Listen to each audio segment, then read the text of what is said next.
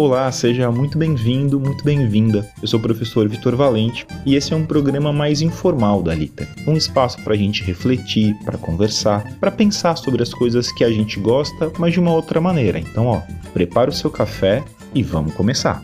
O que, que um disco dos Racionais MCs tem a ver com a principal manifestação artística do século XVII? Vem que eu te conto. O Sobrevivendo no Inferno é o quarto trabalho da história dos Racionais, mas foi o primeiro disco deles que eu escutei. Eu tinha 11 ou 12 anos de idade, eu tinha acabado de me mudar, junto com a minha família, lá de Vitória, no Espírito Santo, para Santos, no litoral de São Paulo. A minha mãe e meu pai têm uma origem na periferia do Espírito Santo, o meu padrasto na periferia do Rio. E de repente, cara, lá estava eu numa escola de classe média, em outro estado, rodeado de uma galera muito diferente de mim. E por mais que os racionais falassem da realidade da periferia de São Paulo, era muito fácil se identificar com o que eles cantavam naquele disco. Afinal, como eles mesmos falam numa faixa do álbum, periferia é periferia em qualquer lugar.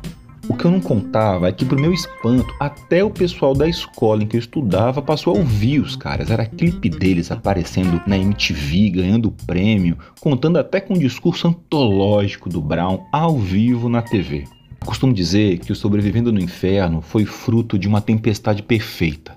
O talento e o trabalho dos autores e um contexto histórico propício para o surgimento dessa obra-prima da nossa música. Porque, saca só, a redemocratização é no final dos anos 80. A Constituição é de 88. O racismo é tipificado como crime em 89 com a Lei KO. Mas mesmo assim, o massacre do Carandiru acontece em 92 e o da Candelária no Rio em 93, em que milicianos atiraram em cerca de 40 crianças que estavam dormindo próximo à igreja da Candelária.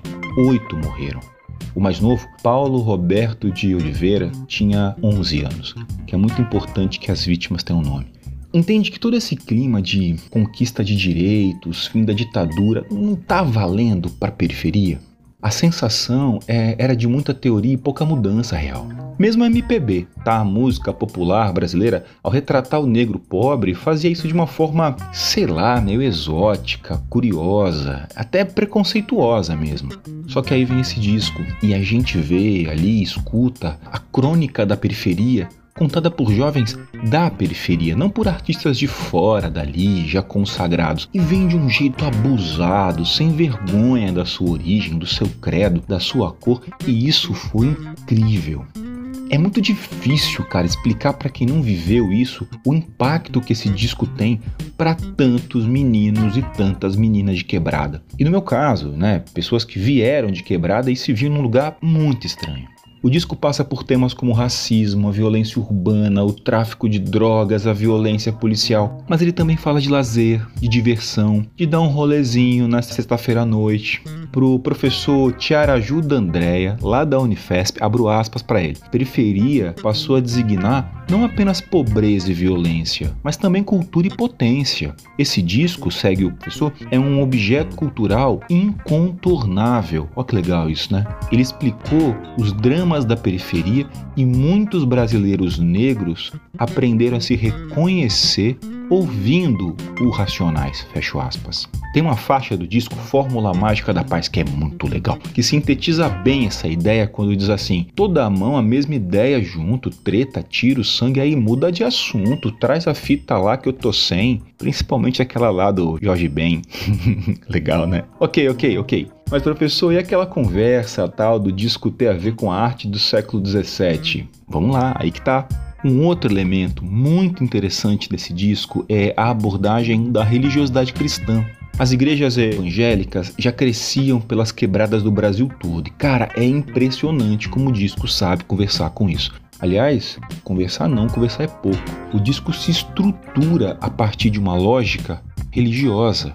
Isso é parte do próprio conceito da obra. Outro autor, o Acauã Silvério de Oliveira, ele é doutor em teoria literária pela USP. Ele diz que o disco é organizado e pensado como uma espécie de culto. Tem a introdução com os cânticos de louvor, a leitura da Gênesis, a apresentação do pastor e o relato de testemunhos. Depois vem o grande relato, a atuação do diabo e no fim um processo de reflexão. E é muito fácil a gente comprovar essa leitura, né? Já o nome Sobrevivendo no Inferno, todo o encarte do disco, com versículos bíblicos, a cruz, tudo em uma leitura muito próxima do barroco, escola artística do século XVII. E uma das grandes características dessa escola é justamente a abordagem de temáticas cristãs em um contexto de contradição, de conflito entre bem e mal, céu e inferno, salvação e condenação, abusando de antíteses, de paradoxos, justamente para mostrar é, os conflitos de um indivíduo entre a vontade de Deus e as tentações que querem desviá-lo do caminho do bem, da porta estreita. Aliás, se você quiser saber mais sobre o Barroco, a gente tem uma sessão aqui sobre escolas literárias que vale muito a pena olhar, tá? Tudo isso a gente vê na organização do disco. A primeira faixa, Jorge da Capadócia, que é a oração de São Jorge, gravada por muita gente, é uma prece que pede a intercessão do santo protetor. Mas não é uma proteção abstrata qualquer.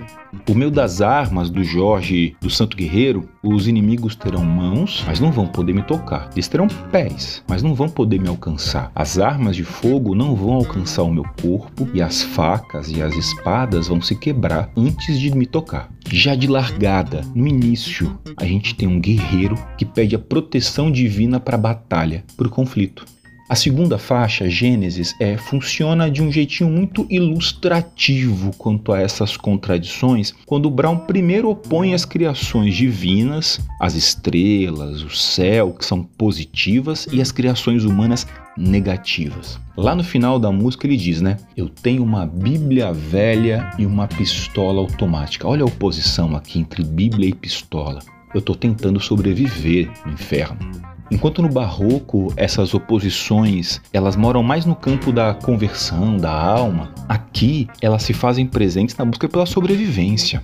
E essas contradições elas seguem e configuram o próprio sujeito que conversa com a gente. É algo que também é tipicamente barroco. Vai em capítulo 4, versículo 3, que é a faixa seguinte, a gente tem o eu lírico se definindo como juiz ou réu, um bandido do céu. Ele é violentamente pacífico e por isso ele, ele sabe que ele confunde quem tenta entendê-lo. Tem, tem um deboche aí, percebe? Aliás, o grande poeta Gregório de Matos, o Boca do Inferno, mestre dessas oposições, ele certamente olha para um disco desse com muito carinho, para essas construções todas. Por isso, Cara, se engana quem pensa que o disco faz apologia ao crime ou coisa parecida, né? Um preconceito muito comum em relação ao rap, em especial dos anos 90. Porque, pelo contrário, o que existe ali é a postura de um pastor que, conversando com seus iguais, orienta, pede para se afastar da droga, da bandidagem, da trairagem. E assim como os sermões lá do padre Antônio Vieira, outro mestre barroco, a obra é montada para revelar um caráter transformador, uma proposta interventiva na realidade daquele fiel. Tô ouvindo alguém me chamar, certamente, na minha opinião, pelo menos a canção mais dramática que o disco tem, dá pra gente inclusive um depoimento de alguém do crime, um testemunho, mostrando que a recompensa dessa escolha nunca é feliz. Gente, obras-primas são obras-primas e o que é genial não tem jeito, se conversa. Há uma linha que une Gregório de Matos, Vieira e os Racionais. Eu espero de verdade que ela tenha ficado um pouco mais visível depois desse papo de hoje. Ouça o disco. Depois conta pra gente o que você achou, as coisas bacanas que você encontrou ali, as reflexões que levaram pra sua vida. Um abração para você e a gente se vê na próxima. Esse foi o podcast da Litera, disponível nos aplicativos YouTube, Spotify, Google Podcasts, Apple Podcast, Castbox, entre outros, nos quais você consegue seguir a gente e não perder nenhum novo episódio. E aí, gostou do conteúdo? Conta pra gente em nossas redes sociais. Eu sou o professor Vitor Valente, diretor da Litera, e até o próximo episódio.